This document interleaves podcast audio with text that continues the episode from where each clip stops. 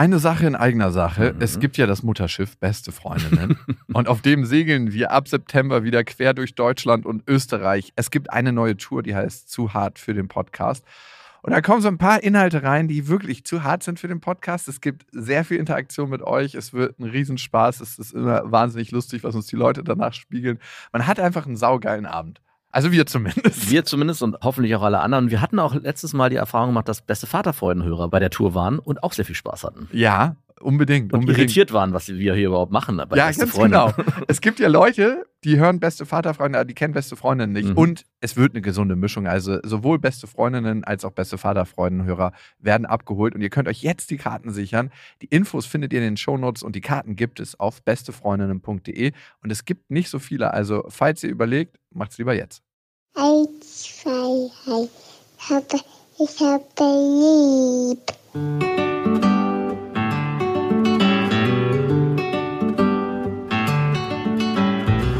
Das sind beste Vaterfreuden. Keine bösen Wörter. Alte Fremde, alte Schöpfe. Setz dich bitte hin. Der langweilige Podcast übers Kinderkriegen mit Max und Jakob. Hallo und herzlich willkommen zu Beste Vaterfreuden. Hallo. Und wir wollen heute eine Folge zum Thema Backup-Kind machen. Oh, willst du eins? Ich will auf jeden Fall noch Kinder. Du nicht? Äh. Ich bin früher mal an diesen großen Werbeplakaten von einer Brand vorbeigelaufen, die so ein grünes Label hatte. Und ja. Äh, da waren so ganz, ganz viele Kinder aus unterschiedlichen Teilen der Welt.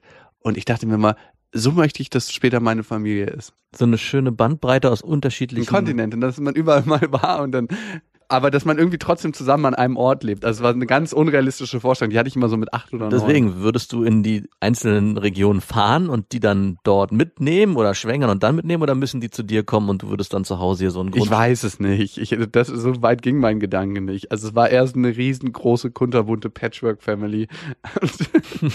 ich verstehe. Also so ein Harem eigentlich. Also nicht aus Kindern natürlich, oh Gott, sondern oh Gott. ein Harem mit, mit Frauen, die dann natürlich auch Kinder bekommen. Also du willst im Gegensatz zu den ursprünglichen Vorstellungen eines Harems, wo es ja nur um die Frauen geht, willst du ein Harem, wo die Frauen alle Kinder bekommen. Nein, bei dem ursprünglichen Harem geht es auch darum, dass die Frauen Kinder bekommen irgendwann. Nicht in meiner Welt. Da sind die alle steril. Alright. Willst du noch ein drittes Kind? Speaking of. Ich bin so unentschlossen. Also ich erlebe ja meine große Tochter und ihren kleinen Bruder als sehr dynamisches Duo. Also die Anfangsphase war sehr anstrengend, aber mittlerweile ist es so, dass ich überhaupt gar nichts mehr machen muss. Wir sitzen zu Hause am Wochenende, wir stehen gemeinsam auf, wir frühstücken und dann beginnt so der Tag so anzukleckern und die beiden Kinder spielen eigentlich komplett alleine. Manchmal gibt es Streits, aber ansonsten ist es so ein selbstlaufendes Modell geworden und es ist auch einfach schön zu sehen, wie die große Schwester den kleinen Bruder so mitnimmt und unterstützt und dann auch der Kleine Sachen lernen kann und auch sich natürlich auch Blödsinn abguckt. Und wenn ich das sehe, dann könnte ich mir schon sehr gut vorstellen, noch ein drittes zu bekommen, weil in meiner Vorstellung potenziert sich das dann nochmal. Mhm. Die große Schwester kümmert sich um die beiden Kleinen und es wird dann so ein noch dynamischeres Modell und vor allem, ich habe noch weniger zu tun. Jetzt kommt aber das große Aber. Ich würde gern die ersten anderthalb Jahre skippen können. Ich habe zu meiner Freundin auch schon gesagt, ich würde gerne noch ein drittes haben, aber Grundvoraussetzung dafür wäre, dass du das Kind anderthalb Jahre im Leib behältst und fertig ausspuckst. Ich weiß nicht, wie die Frau dann aussieht nach anderthalb Jahren Schwangerschaft. Mhm, ich würde sagen, ein bisschen mitgenommen. Plus neun Monate ursprünglicher Schwangerschaft. Also Ach so. Der, ja, ja. Ah. Also, uh. und dementsprechend. Das ist so wie so ein kleines Känguru, denn das ist so ein Beutel. Ja, es, stimmt. Das wäre ganz gut, man könnte so einen Beutel annähen. Perfekt. Weil ich weiß nicht, wie es du erlebt habt. Du hast ja Vaterschlaf gehalten, deswegen weißt du es nicht vielleicht so hundertprozentig. Aber ich empfand gerade die erste Anfangszeit, so das erste halbe Jahr, das erste Jahr als extrem anstrengend. Ey, ganz ehrlich, ich finde es jetzt auch angenehmer. Also klar, merkt man schon, dass das Kind kein Baby mehr ist und dass diese Babysüße verschwindet und es kommt eine Kleinkindsüße, ne? Mhm. Aber ich kann mit ihr nochmal reden. Ich frage sie Sachen. Wenn sie weint, dann frage ich, okay, was, was ist passiert oder wo tut's dir weh? Davor war immer nur, nee, nee. Und, und das ist viel besser. Also mir macht das mehr Spaß. Und ja. man bekommt einfach so einen kleinen Partner in Crime. Also man kann auch Unsinn machen und lustige Sachen und, und Grimassen und sie versteht Humor. Also definitiv. Alles ab zwei finde ich cool. Und davor war auch eine schöne Zeit, ne? Aber wenn du mich fragst, was ist schöner? Also im Urlaub haben uns Familien, die wir getroffen haben, wenn die mit einem älteren Kind ähm, unterwegs waren und wir halt noch mit unserem Baby in unserem ersten Urlaub, kam man oft ins Gespräch und irgendwann fiel auch die Frage, und wie ist es, wenn das Kind älter wird? Und die haben immer den Satz gesagt, mit so einer Schwere, "Ah, es wird anders. Und die, das kann ich nicht unterschreiben. Also natürlich verändert sich vieles, aber es wird jetzt nicht belastend anders. Es wird anders, aber es wird genauso schön. Ich würde sogar fast sagen, es wird sogar schöner aus meiner Sicht als diese Anfangs-Babyphase. Also es findet wieder mehr Leben statt Genau. und Erleben auf einer anderen Art und Weise, weil man wieder mehr draußen ist. Und ich bin jemand, der ist draußen zu Hause. oh nein. Und wenn ich nochmal auf diese Zwei-Kind-, Drei-Kind-Geschichte zurückgehe, so wie ich vor dem zweiten Kind auch skeptisch war, wie das werden wird, das wird so anstrengend und Bei dir ist immer alles, ich, jedes Mal, wenn wir über irgendwas reden, ah, das wird doch bestimmt anstrengend. Genau. Und wenn ich jetzt im Nachhinein zurückgucke, müsste es ja eigentlich so sein, dass bei drei Kindern es noch einfacher wird. Deswegen Ja, ist ein Selbstläufer. aus der Warte heraus könnte ich mir das gut vorstellen. Und man kommt dann auch immer mehr in so eine Großfamilienstruktur, die wir ja in unserer heutigen Großstadt, in der wir jetzt leben, gar nicht mehr vorfinden oder nur noch ganz, ganz selten. Und eigentlich finde ich dieses Phänomen Großfamilie jetzt nicht mit 13 Kindern, aber so drei, vier, fünf, eine sehr schöne Vorstellung, wo sich wirklich das ganze Modell irgendwann so organisch selbst befruchtet. Strudel, die Leute haben auch keine Freunde mehr dann draußen. Nee, genau, braucht man auch nicht mehr. weil man geht zu seinen Geschwistern. Ich habe so eine Doku im WDR gesehen, das war ganz lustig, als ich krank war, brauchte ich so ganz seichte Unterhaltung, ohne dass es stumpf ist. Und dann habe ich so eine Acht-Kinder-Doku gesehen im Internet und Ja.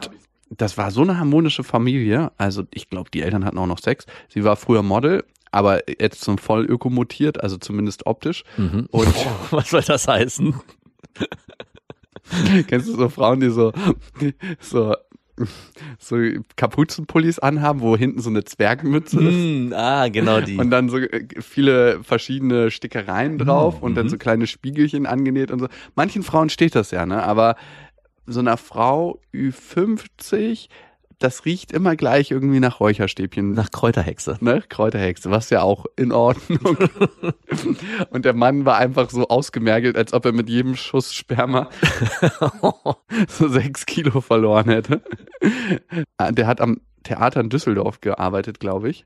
Und da für die technische Leitung gesorgt. Und ich habe mir immer vorgestellt, wie seine dünnen Ärmchen den Vorhang ziehen müssen und seine Aufgabe scheitern. Aber die hatten auf jeden Fall eine richtig harmonische Familie. Der Mann hat als einziger, die hatten noch nur eine Vier-Zimmer-Wohnung mit acht. Boah, verdammt. Die älteste Tochter hat alleine im Zimmer gewohnt. Ja. Und die restlichen mussten sich dann die Sachen teilen. Der Vater hat alleine im Wohnzimmer geschlafen. Ich glaube auf der Couch oder so. Das hört sich ja fast schon wie Milieufamilie Nee, an. nee, du ha- hättest gedacht, dass es ein Milieu ist, aber die waren sehr speziell. Die waren, haben so richtig ihren eigenen Lifestyle gefunden. Und ähm, die Mutter hat dann mit vier Kindern oder drei Kindern in so einem Matratzenlager geschlafen, in so einem Heimzimmer. Mhm. Und die Kamera ist auch so eines Morgens so reingefahren. Und das eine Kind so voll verpixelt, weil es halt nackt war. Ach so, voll verpixelt.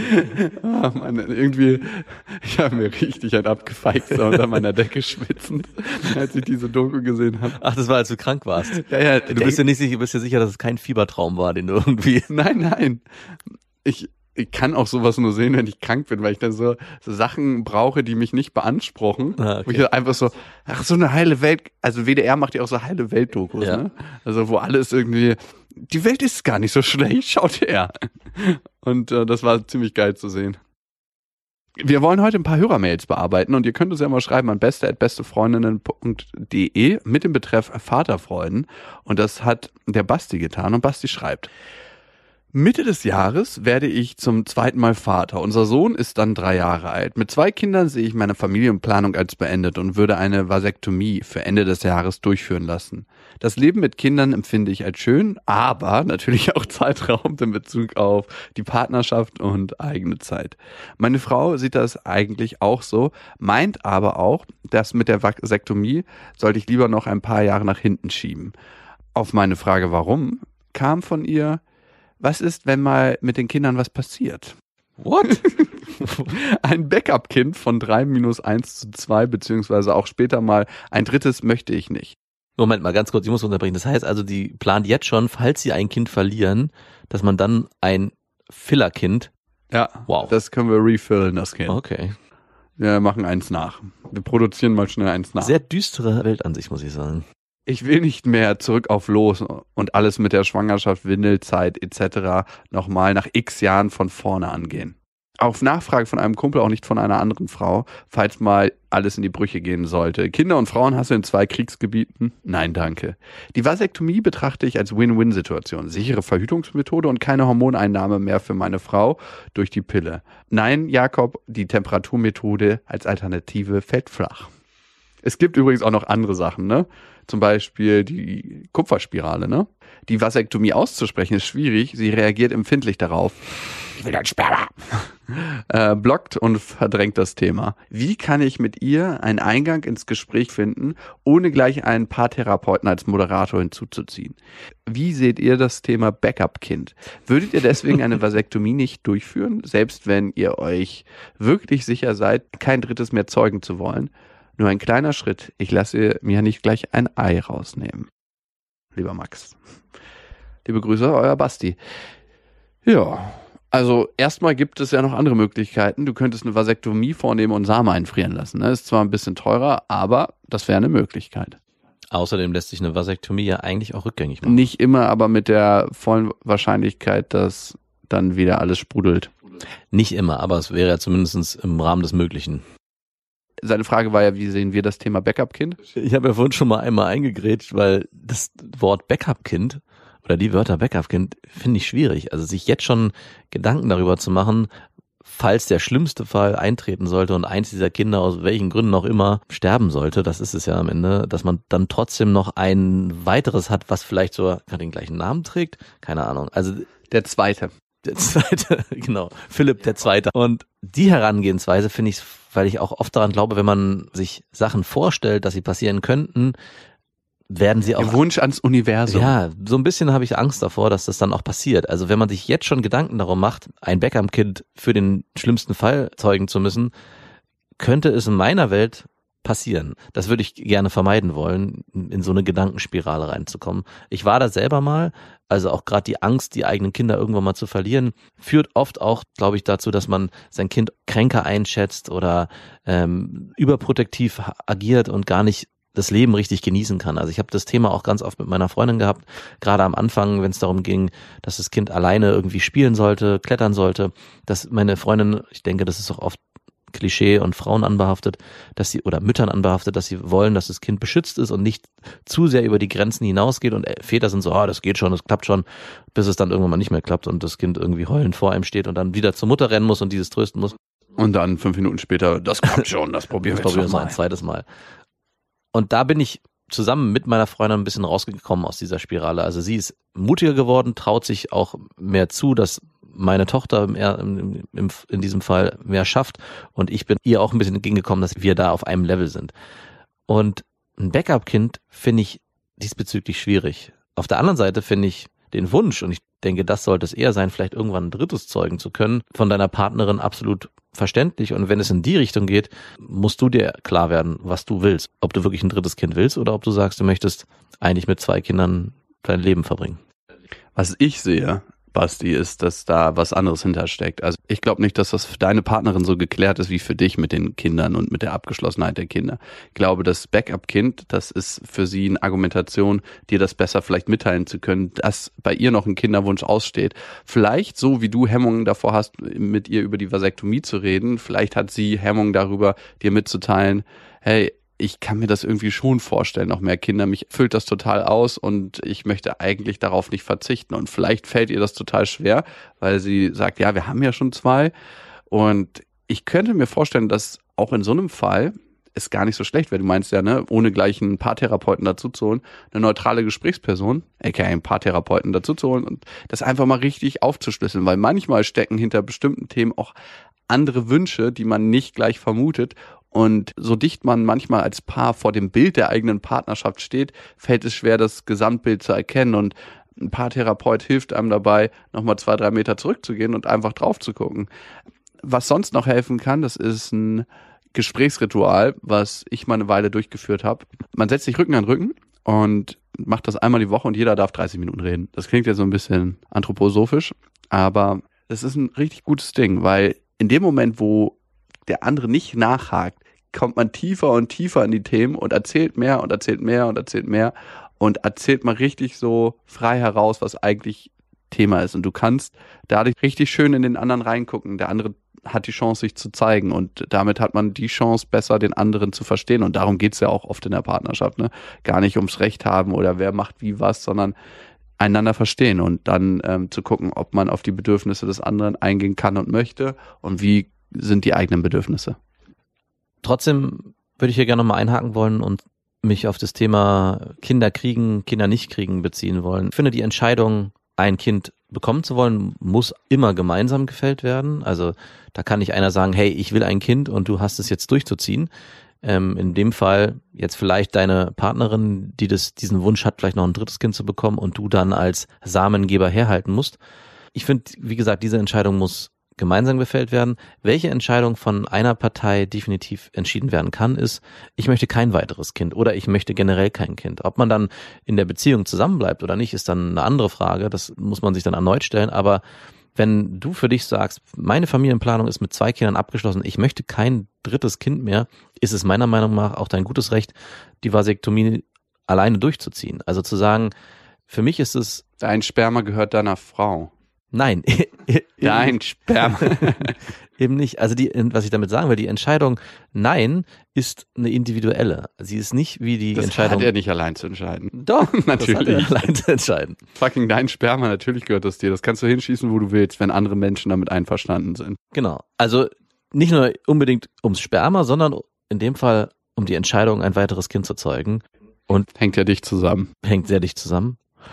Und ich glaube, dass auch dieses Gespräch, ob mit oder ohne Paartherapeut, äh, mit deiner Freundin stattfinden kann, dass du für dich einstehst und sagst, hey, ich möchte das, ob es jetzt eine Vasektomie ist oder das Gespräch darüber, ich möchte kein weiteres Kind haben, ist erstmal dir überlassen, aber sich darüber klar zu werden, was man will und wo man hin will und wie das Leben in Zukunft für einen aussehen soll und das dann auch zu kommunizieren und dem Partner gegenüber sich dafür stark zu machen, ist extrem wichtig und auch nur von da aus könnt ihr dann gemeinsam weitergehen.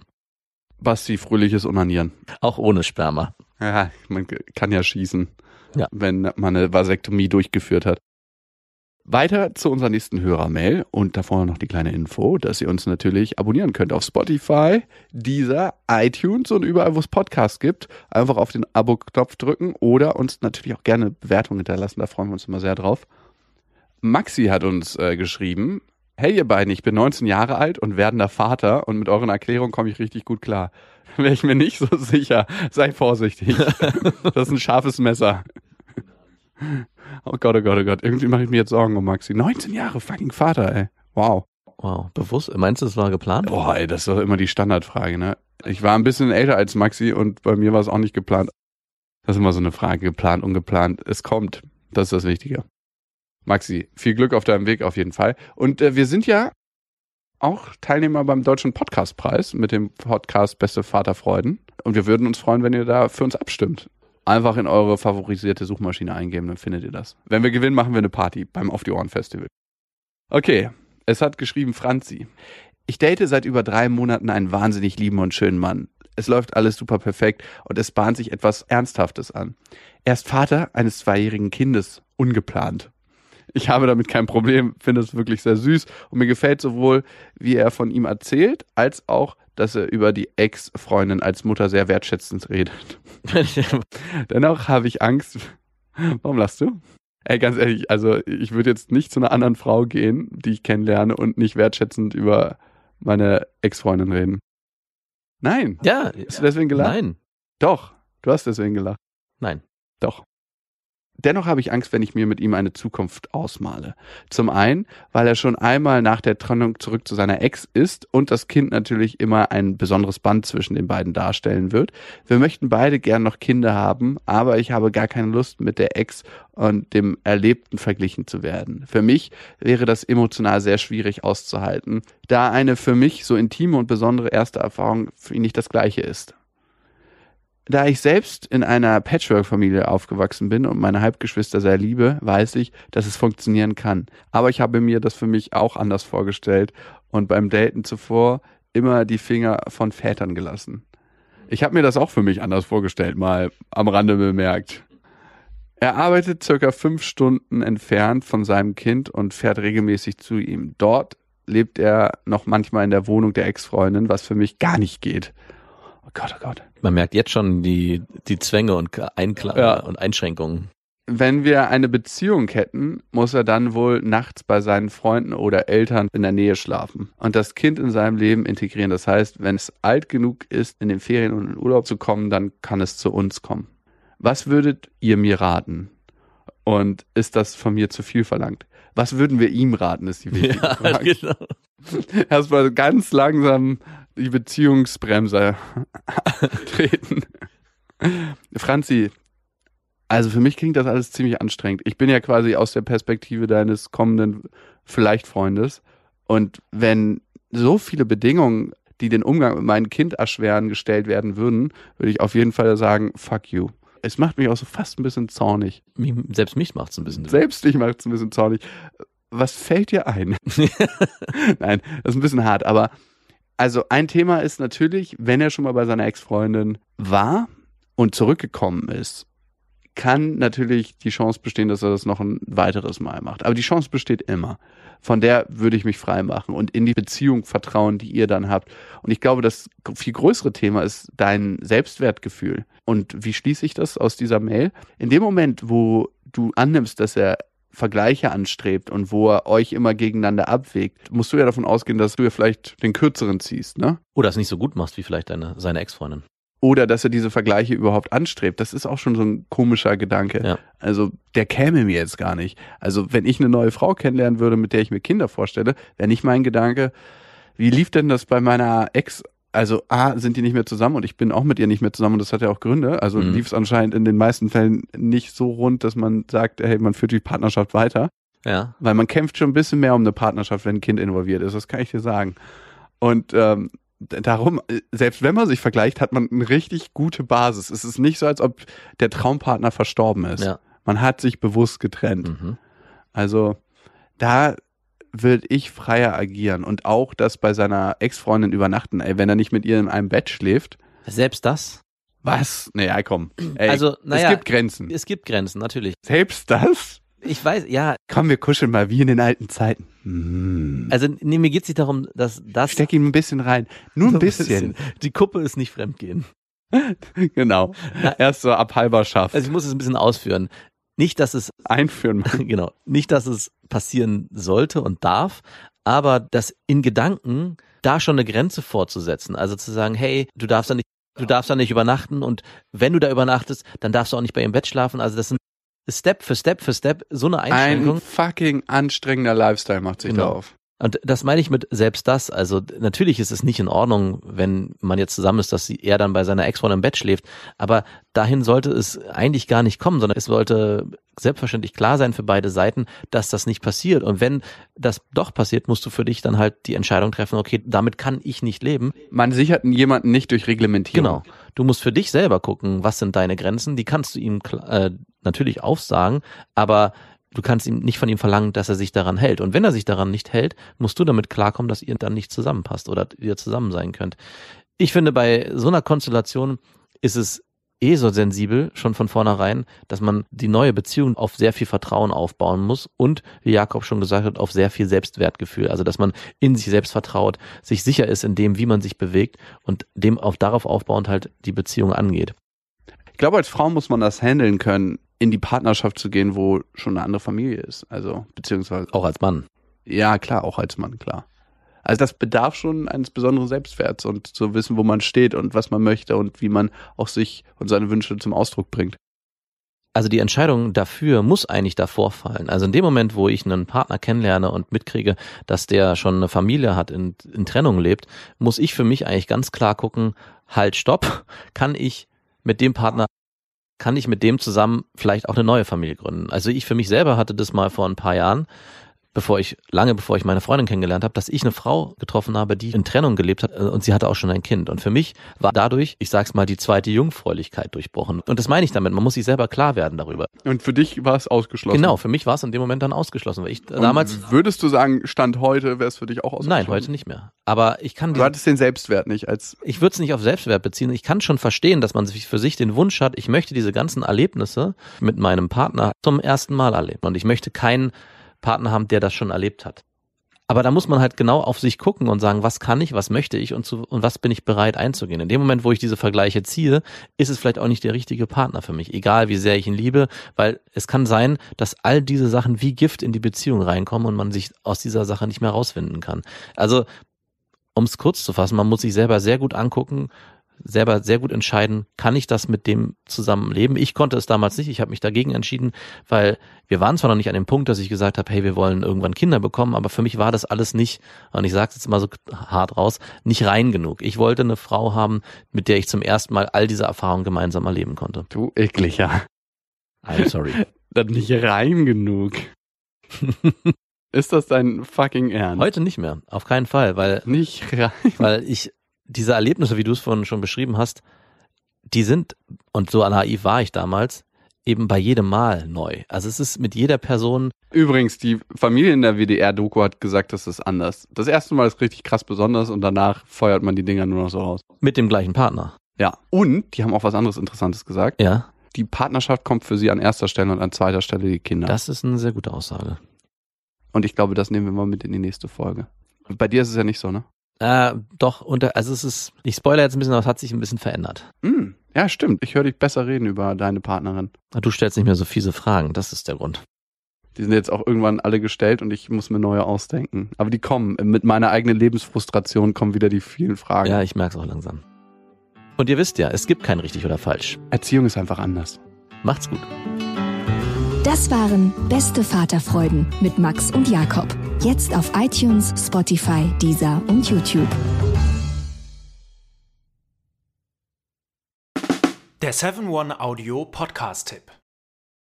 Hallo, ich bin Lynn. Und ich bin Leo. Ihr kennt uns vielleicht schon vom True Crime Podcast Mord auf Ex. Eigentlich sprechen wir da ja jede Woche über Verbrechen. Aber da gibt es ja noch ein anderes Thema, das die Menschen und uns schon immer fasziniert hat. Die Liebe. Krasse Geschichten, die wirklich passiert sind. Bonnie und Clyde zum Beispiel. Cleopatra und Caesar Oder Diana und Charles. oder halt Camilla. Liebe gibt's bei True Love aber auch nicht nur im klassischen Sinne. Es geht auch um Familie, um die Liebe zum Beruf oder sich selbst oder Freundschaft. Am besten sind ja auch eh die Filme, wo dann am Ende steht, nach einer wahren Begebenheit. Das sind so Geschichten, die kannst du dir eigentlich gar nicht ausdenken. Ja. Und das gibt's jetzt eben als Podcast. Und das Ganze heißt True Love.